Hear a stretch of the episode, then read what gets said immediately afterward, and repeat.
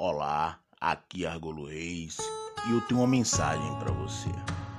No livro de Isaías, no seu capítulo 26, no seu verso 3 e 4, diz assim: Tu conservarás em paz aquele cuja mente está firme em ti, porque ele confia em ti.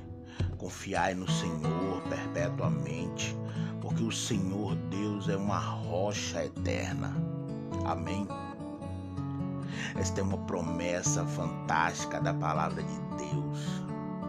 Ser conservado em paz significa não se desgastar interiormente diante dos problemas.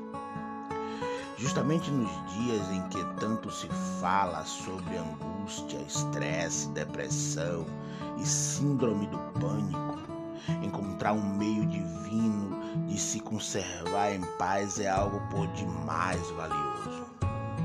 Deus é um lugar de abrigo e refúgio para seus filhos. O texto sagrado o chama de uma rocha eterna. Precisamos aprender a desfrutar de sua paz, mesmo em meio à tempestade.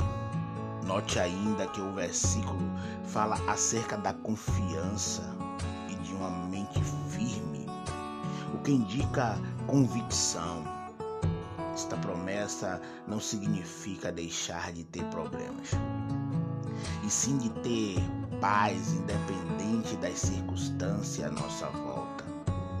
Pior do que as circunstâncias difíceis do lado de fora é ter um coração perturbado do lado de dentro.